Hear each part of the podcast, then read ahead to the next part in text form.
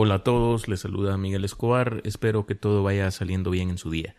Bienvenidos al episodio número 49 del podcast Quiero saber más, su espacio en el que hablamos sobre temas que sin duda van a hacer crecer nuestros conocimientos, porque todos deseamos por naturaleza saber.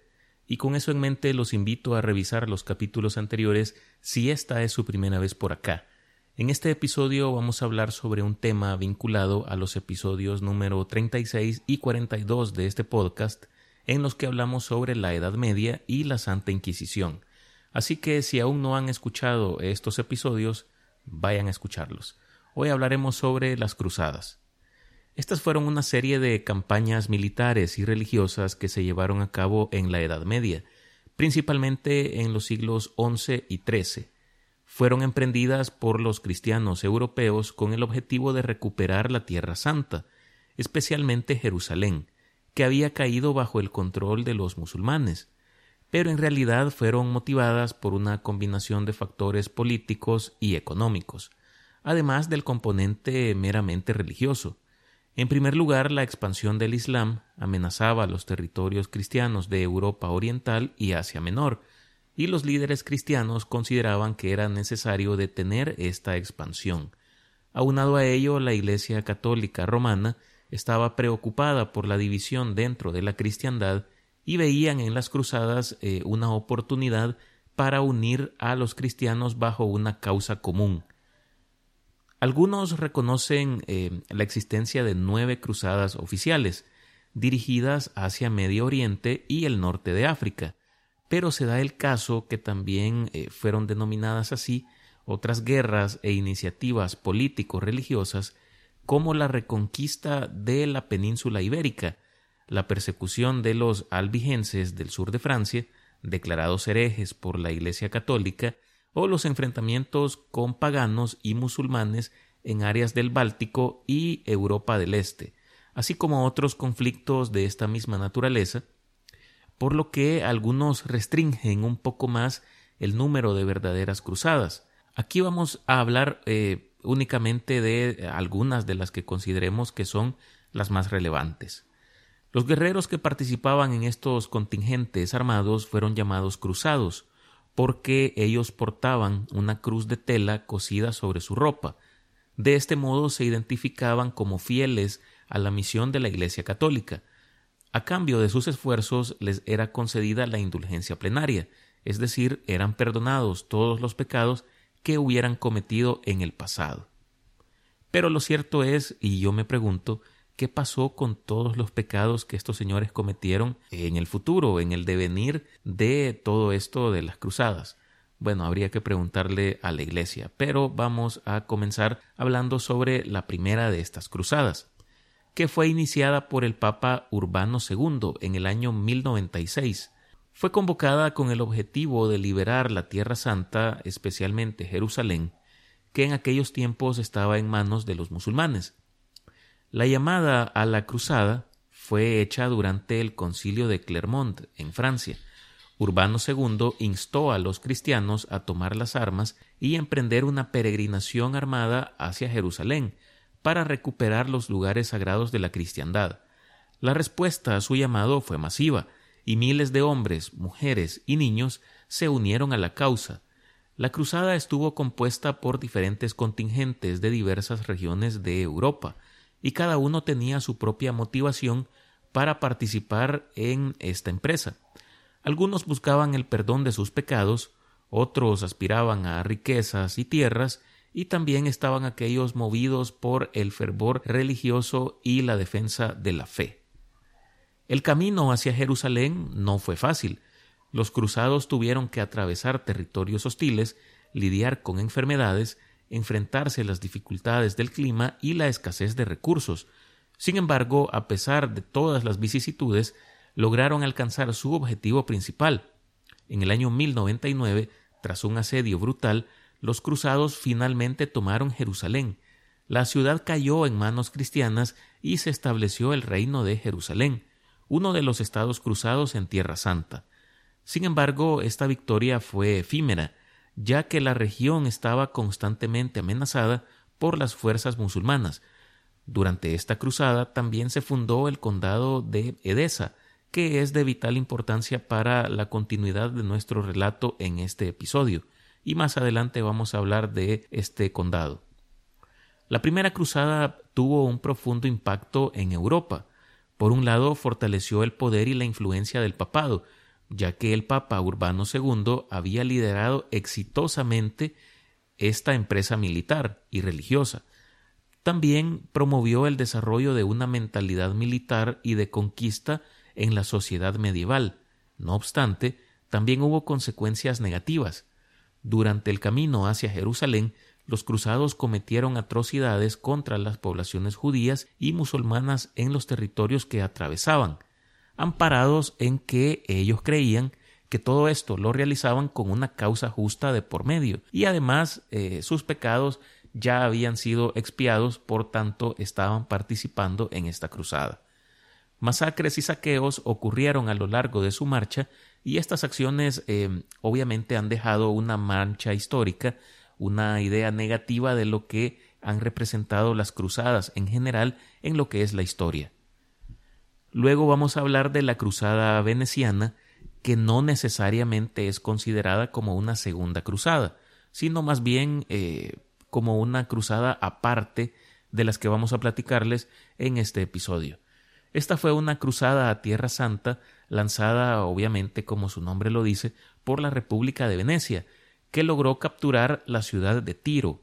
Fue una victoria importante al comienzo de un periodo en el que el reino de Jerusalén estaba en expansión hasta su mayor extensión bajo el rey Balduino II. Los venecianos obtuvieron valiosas concesiones comerciales en Tiro a través de incursiones en el territorio del imperio bizantino, tanto en el camino a Tierra Santa como en el viaje de regreso. Los venecianos obligaron a los bizantinos a confirmar, así como a ampliar, sus privilegios comerciales para con este imperio. El 15 de febrero de 1124, eh, los venecianos iniciaron el asedio de Tiro. Para ello construyeron torres de asedio y máquinas que podían arrojar piedras para destrozar las murallas de la ciudad. Pero los defensores de Tiro también construyeron defensas para lanzar proyectiles a las torres de asedio. A medida que éste eh, se fue extendiendo, los ciudadanos comenzaron a quedarse sin comida y enviaron llamadas urgentes para pedir ayuda. En junio de 1124 se negoció la paz. Después de largas y difíciles discusiones, se acordaron los términos de la rendición que incluirían permitir que las personas que quisieran abandonar la ciudad pudiesen llevar consigo a sus familias y propiedades, mientras que aquellos que preferían quedarse conservasen eh, sus casas y posesiones. Esto no gustó a algunos de los cruzados que querían saquear la ciudad. Nótese entonces acá la verdadera motivación de algunos de estos cruzados. Y posteriormente la ciudad de Tiro se rindió el 29 de junio de 1124, después de que las fuerzas cruzadas entraran en la ciudad. Muchas de las personas que dejaron Tiro se mudaron a Damasco. Balduino II reanudó hostilidades contra otras ciudades como Alepo y Damasco, y obtuvo tributos de ambos estados. Bajo Balduino II, el reino de Jerusalén alcanzó su mayor extensión. Vamos a continuar hablando de eh, el evento considerado como la Segunda Cruzada, que tuvo lugar entre los años 1147 al 1149. Y esto se dio en respuesta a la caída del condado de Edesa, el que ya les hablaba anteriormente, fundado en Tierra Santa en 1144. Esta cruzada fue liderada por los reyes Luis VII de Francia y Conrado III de Alemania, y contó con el apoyo de otros líderes cristianos. La cruzada fue convocada por el Papa Eugenio III, quien instó a los cristianos a tomar las armas y defender los territorios cristianos en el este del Mediterráneo. El objetivo principal, obviamente, era el de recuperar Edesa y proteger a su vez el reino de Jerusalén de los avances musulmanes. La segunda cruzada fue recibida con entusiasmo considerable en Europa y atrajo a una gran cantidad de participantes, incluidos nobles, caballeros, hombres armados y campesinos. Sin embargo, a diferencia de la primera cruzada, que había tenido éxito en la captura de Jerusalén, esta fue menos exitosa en su intento de retomar los territorios perdidos. El ejército cruzado se encontró con varios desafíos a lo largo de su expedición. En primer lugar, las fuerzas cristianas enfrentaron dificultades logísticas y de suministros mientras se desplazaban por Europa y Asia Menor. Las rutas de aprovisionamiento eran difíciles y a menudo estaban bajo la amenaza de las fuerzas musulmanas. Además, el ejército cruzado tuvo dificultades para coordinar sus acciones y mantener la disciplina. Las rivalidades entre los líderes cristianos y las tensiones internas socavaron la unidad y el propósito de la cruzada. El rey Luis VII de Francia y el emperador Conrado III de Alemania no lograron establecer una cooperación efectiva, lo que debilitó sus fuerzas y disminuyó sus posibilidades de éxito. Por el contrario, entre los musulmanes iba creciendo el espíritu de yihad o guerra santa, agitado por los predicadores en contra de sus impíos gobernantes, que permitieron la presencia cristiana en Jerusalén e incluso aliarse con los reyes de estos estados. Este sentimiento fue explotado por una serie de caudillos que consiguieron unificar los distintos estados musulmanes y lanzarse a la conquista de los reinos cristianos, el primero de estos fue Atabek Sengi, gobernador de Mosul y de Alepo, que en 1144 había conquistado Edesa, liquidando el primero de los estados francos. Esto puso de manifiesto, obviamente, la debilidad de los estados cruzados que habían sido creados eh, en años anteriores.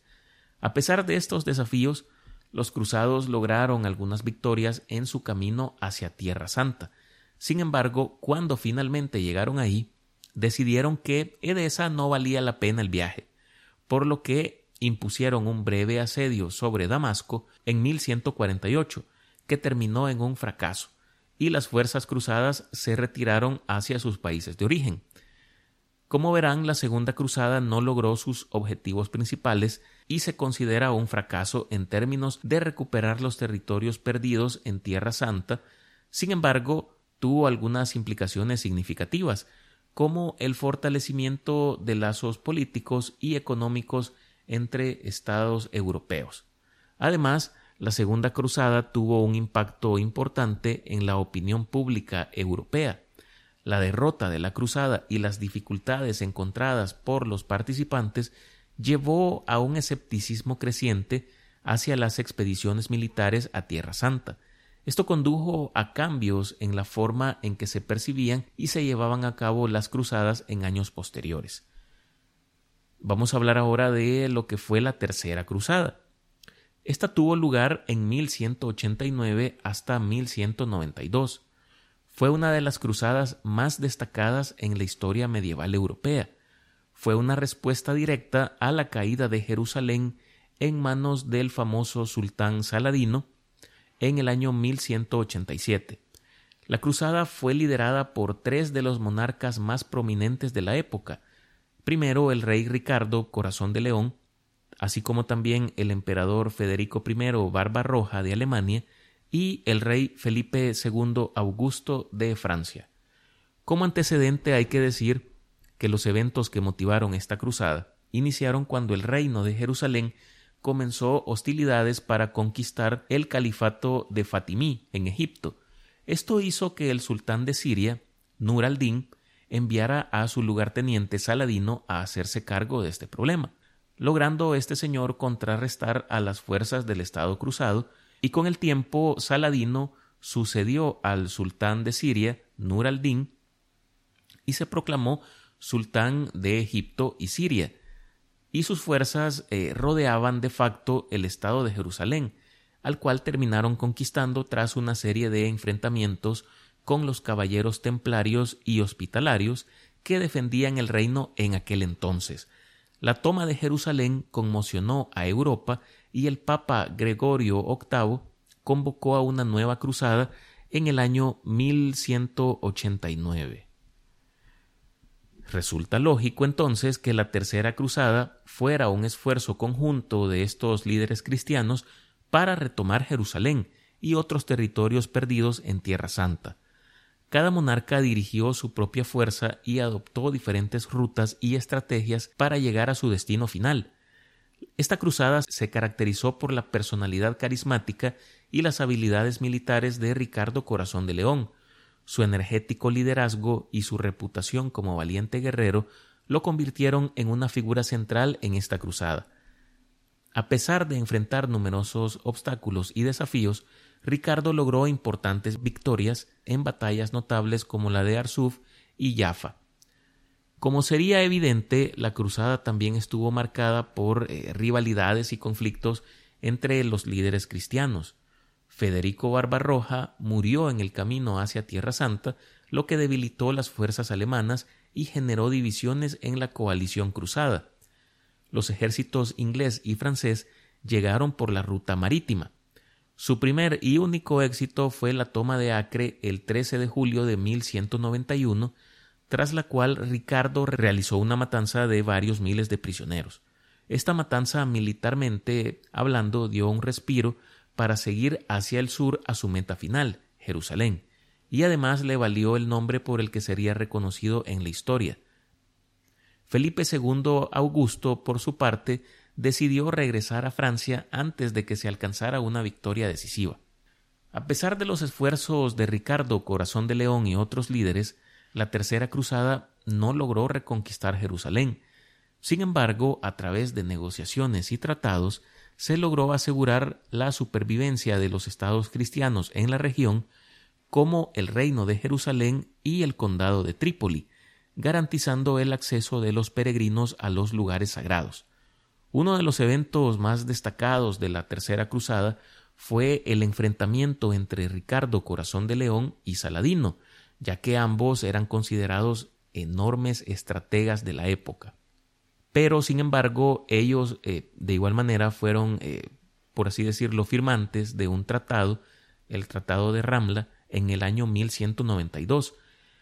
Y aunque no se alcanzó una resolución completa, el tratado estableció una tregua entre las fuerzas cristianas y musulmanas y permitió, como ya lo manifesté, el acceso de los peregrinos a Jerusalén. La motivación principal del rey Ricardo para firmar esta tregua fue la posible eventualidad de una nueva cruzada que permitiera a los cristianos, ahora sí, la posibilidad de recuperar el control de Tierra Santa. A pesar de que no lograron su objetivo principal de recuperar Jerusalén, la Tercera Cruzada tuvo un impacto duradero en Europa y en las relaciones entre cristianos y musulmanes en Tierra Santa. Esta cruzada llevó a un mayor intercambio cultural entre las dos civilizaciones y se establecieron acuerdos comerciales y diplomáticos entre los estados cristianos y el mundo islámico a partir de este tratado, de esta especie de tratado de paz suscrita entre Saladino y Ricardo Corazón de León. La Tercera Cruzada también dejó un legado literario y cultural importante. Como ya lo dije, eh, tanto Ricardo Corazón de León como Saladino eran vistos como grandes estrategas y gobernantes de su tiempo. Las hazañas tanto de uno como del otro fueron inmortalizadas en poemas épicos y canciones populares, y su reputación como figuras heroicas perdura incluso hasta nuestros tiempos. ¿Recuerdan que mencionamos a las órdenes de los caballeros templarios y los hospitalarios? Pues en otra entrega de nuestra saga sobre la Edad Media vamos a desarrollar este tema. Por el momento vamos a finalizar este episodio aclarando que después de los eventos que hemos relatado se dieron otra serie de cruzadas de, digamos, menor relevancia, por lo que no las hemos abordado en este episodio. Sin embargo, espero que hayan aprendido algo nuevo, les agradezco como siempre por escucharme y les pido que eh, compartan y califiquen este podcast en su plataforma preferida, así como con sus amigos, familiares o con quien ustedes consideren pertinente. Síganme en Twitter como Miguel Escobar y en Instagram como Quiero saber más. Nos escuchamos en el próximo capítulo para conocer un poco más sobre un nuevo tema. Les deseo como siempre lo mejor, cuídense, hasta pronto.